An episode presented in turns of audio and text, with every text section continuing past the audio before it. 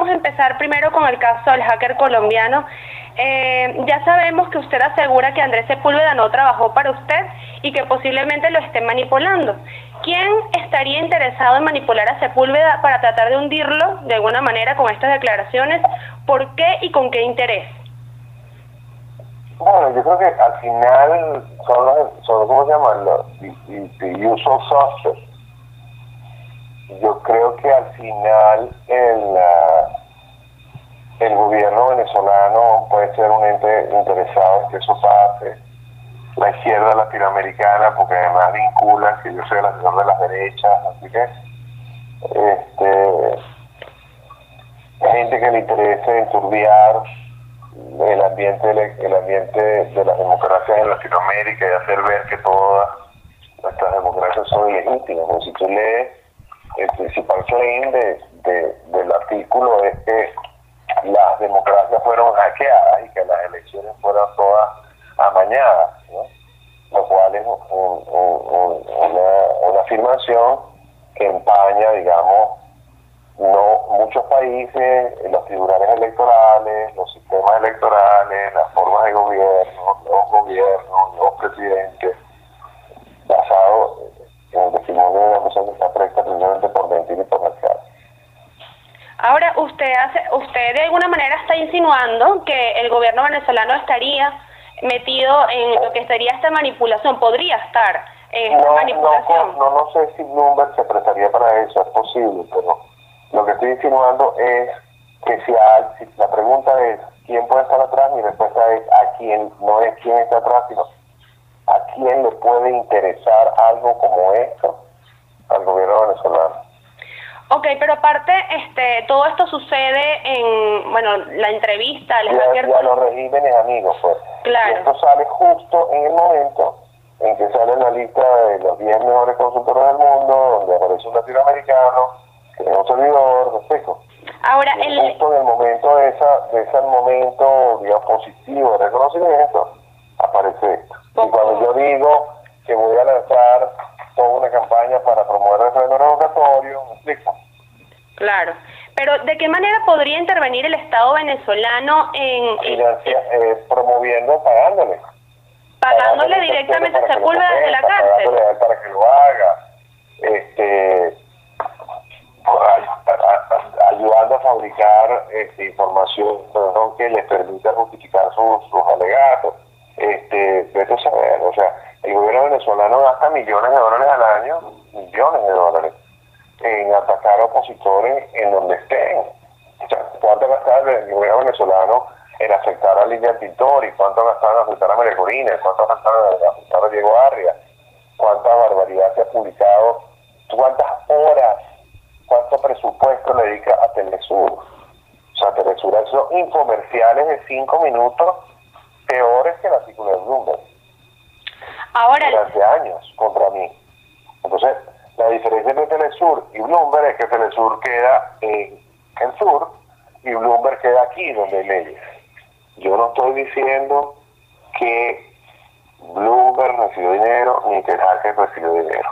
Yo estoy diciendo que si a alguien le conviene una nota como esa contra mí es al gobierno venezolano. Si tú ves, por ejemplo, o a la izquierda aligada al gobierno venezolano en Latinoamérica, todas las reacciones que le dan credibilidad a lo de Bloomberg son de ese grupo. Y, por ejemplo, una gente que le convendría eso es el uribismo. Y el uribismo está reclamando cómo es posible que este tipo tenga computadora, conexión a internet, acceso a los medios y sea capaz de pretender venderle una entrevista al Wall Street Journal. No sé si viste que él trató de venderle la misma entrevista al Wall Street Journal. Wall Street Journal le dijo que no le iba a pagar los 60 mil dólares que él quería y que le parecía que no había ninguna historia porque era pura fantasía. Si tú ves la prensa colombiana seria del fin de semana, y te refiero a los 20 periódicos, 30 periódicos más importantes, a las 10 revistas más importantes, y a todas las emisoras de radio relevantes y a todos los programas, nadie tocó el tema. ¿Algo, ¿Algo más que usted quiera agregar en relación con este tema del hacker colombiano o lo dejamos? No, nada, que la Fiscalía colombiana dijo que no le da credibilidad alguna a lo que dijo. Y el Wall Street Journal dijo que no tomó la historia porque era fantasiosa y que quería ser No nada. Ahora, ¿ha utilizado alguna vez usted las redes sociales para crear matriz de opinión falsa? No, pero las he usado para crear ah, ah, matriz de opinión favorable a mi cliente. Pero yo no soy especialista en redes sociales. ¿Me expliqué? O sea, las redes sociales es el 5% de la estructura completa de una campaña. O sea, yo con los tipos de redes sociales hablo como habla una persona con el señor que le trae el toner de la impresora.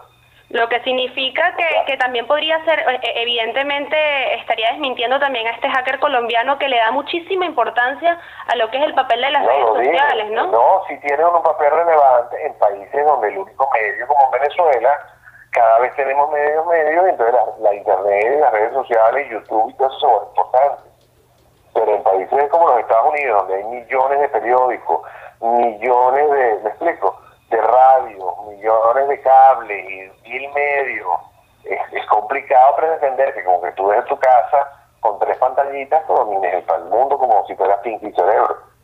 ¿Usted por casualidad le pidió un, derecho a réplica a Bloomberg o simplemente piensa no hacerlo porque No, es que no, es que hay un procedimiento jurídico que, que, que no pasa por el derecho de réplica, pasa por la que se tienen que retractar. Yo creo que ellos no se van a retractar porque ellos han dicho una cosa, una barbaridad que dijo el editor de Bloomberg México, que dijo que no solamente no se retractan, sino que le dan veracidad a lo que dijo el hacker, por lo tanto se hacen corresponsables de la que, la credibilidad está avalada por Bloomberg. No, lo dijo textual. Entonces imagínate tú, la, la última cobertura de un medio que es su fuente, bueno, ya la perdieron. Ahora vamos a hablar de su rol en Latinoamérica. Eh, ¿Por qué la izquierda, y esto es una pregunta que, que se la han podido hacer varias veces, pero para nosotros es importante, ¿por qué la izquierda lo odia tanto, lo detesta tanto a JJ Rendón? Bueno, porque el gran financista de espérate, a ver que yo no soy anti-izquierda. Yo soy anti la izquierda aliada con el régimen neototalitario venezolano y la dictadura cubana. Entonces, ¿por qué? Bueno, porque yo estoy aliado, ¿no? Como dice el dicho, los rusos también juegan. Yo estoy empeñado en promover las libertades, la democracia y, denunciar los atropellos de, los, de esos regímenes. Y por supuesto, yo soy profesional de eso, lo sé hacer, les duele, les molesta, pero claro que me odian. Pero es increíble que, que, que, por lo menos el gobierno de Nicolás Maduro... Maduro, Maduro me nombra, imagínate tú el honor que me hace, me honra, cuando Maduro dice, JJ no es el enemigo público número uno de la revolución venezolana, es un malnacido, apátrida, terrorista, responsable de la guerra económica, el corte de cabello, el acaparamiento, el, ¿cómo se llama esto que hace en la frontera? El, sí, el contrabando. saqueo. Eh, imagínate tú que yo manejo el New York Times, el Washington Post, el Miami Herald, la Patilla, Dollar Today, el País de España, y hay un eje que yo controlo donde está el presidente Felipe González.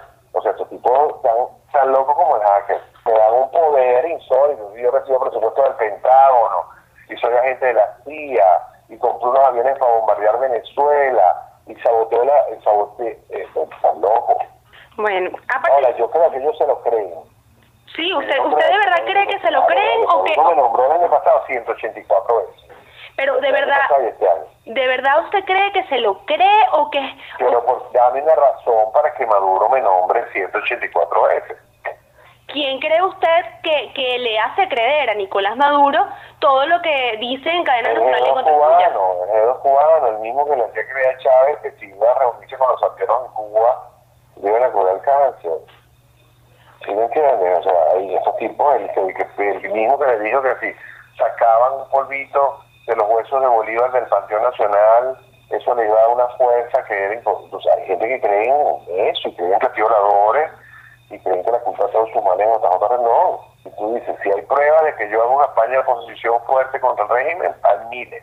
Pruebas de que yo he hecho cometido algún delito, no.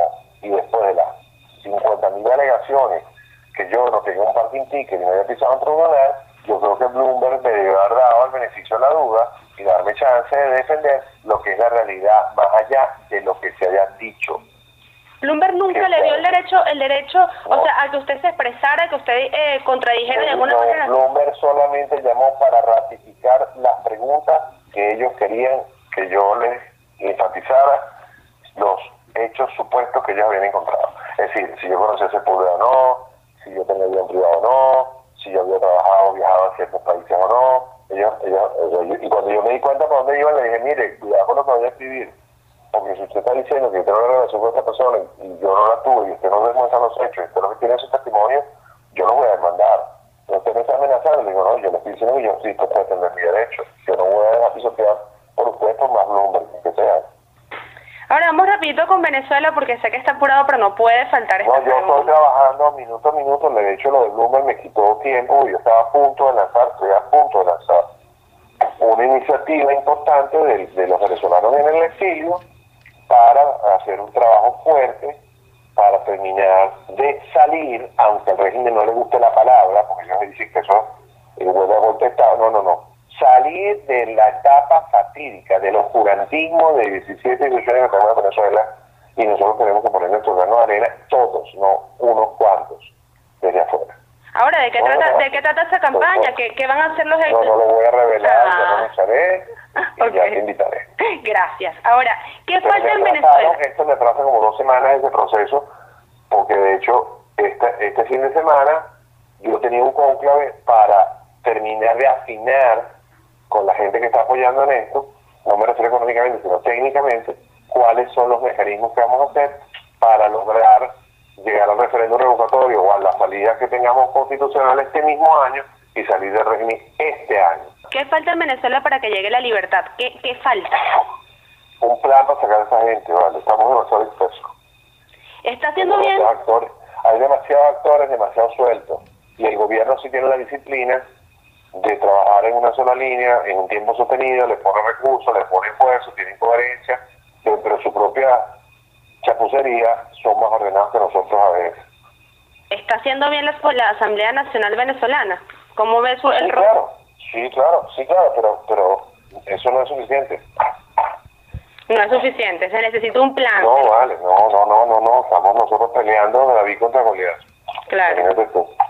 ¿Qué tan, ¿Qué tan difícil es promover un proyecto liberal en Venezuela y en la región? Eh, ¿Qué tan difícil es qué? Promover un proyecto liberal en Venezuela y en la región. Eso yo no creo que la gente, sinceramente, yo oigo lo del proyecto liberal, y oigo lo de los libertarios, y oigo lo de los republicanos, y oigo ayer, ayer escuché otra cosa, una, una, lo que llaman una, una intermedia, ¿no? que, que no es ni comunista, ni es capitalista, ni es neoliberal, pero es socialista. Yo no creo que la gente come con ideología y a la gente, a los intelectuales les molesta cuando yo digo eso. La gente no come con ideologías, la gente come con políticas públicas que resuelven los problemas. Ok, y ahora... gente no le importa. Si tú sales ahorita y le preguntas a una persona en los Estados Unidos de votante normal, no una persona que se grita en los partidos, que es la minoría, ¿Qué quieren? Te todos te van a decir soluciones a problemas, no te van a decir que yo soy más liberal o más conservador. Eso es una cosa que existe en los libros y en la teoría. En la realidad la gente tiene posturas distintas en distintos temas.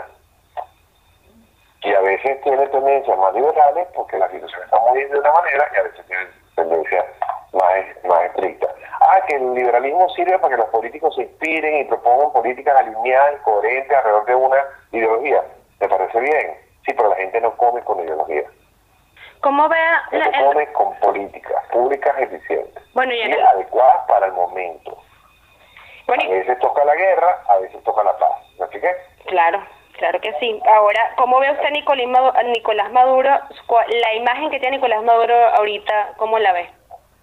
Nicolás payaso que no le gusta que se rían de sus chistes. Yo le digo, mister, vamos a hacer no hace nada, todo el día está acomodando comisiones y comisiones de la comisión de la comisión para hacer la comisión de la comisión. Pues y quejándose como un niño berrinchudo de que la culpa es de JJ, y la culpa es de la Arduey, y la culpa es de la patilla, y la culpa es del Iguana, y la culpa es del Nacional, y la culpa de todo el mundo menos de ellos. ¿De quién es la culpa? 18 años, mi amor, 18 años. No hay manera que no sea tu culpa. Según su criterio, ¿quién es el más presidenciable en Venezuela? No, el que la gente quiera no existe para usted una imagen de... Yo voy a ayudar, no, yo voy a ayudar al que la gente quiera, gratis. Ah, usted, entonces dice que gratis va a ayudar al, venezolano de la oposición que se postule para las próximas elecciones. que, que se postule como una unidad. Como una unidad. No, solo, no que se vaya a lanzar para dividirlo. Total. O sea, si te lo voy a decir, si la gente le quiere a un candidato, no voy a nombrar ninguno, ese candidato que la gente quiere, yo lo voy a ayudar. Si él quiere, porque yo no lo puedo obligar a hacerse una asesoría gratis, eh, porque no quiera. Yo estoy para ayudar a la causa. La causa es Venezuela. La causa no es un partido ni una persona. ¿Cuál fue el error de JJ Rendón o de la campaña anterior de Enrique Capriles Radonsky que no logró la presidencia de Venezuela? No, bueno, no la logramos. Nosotros ganamos la elección, Maduro se la robó. Eso a mí no me lo quita nadie de la cabeza. No, nada, se la robaron. O sea, el, el margen del triunfo no fue tan grande. Cuando tú ganas con márgenes muy contundentes, 80-20, 70-30, como pasó con la Asamblea Nacional, no nos reconoce porque no les queda de otra. Pero si los márgenes son 6 puntos, 3 puntos, 4 puntos, ellos eso no lo aceptan y lo cuadran y de verdad como el ambiente queda polarizado es muy difícil reclamarlo. ¿Y usted le dijo algo a Capriles en ese momento para ver qué... qué yo nunca voy a hablar de las cosas privadas que yo hablo con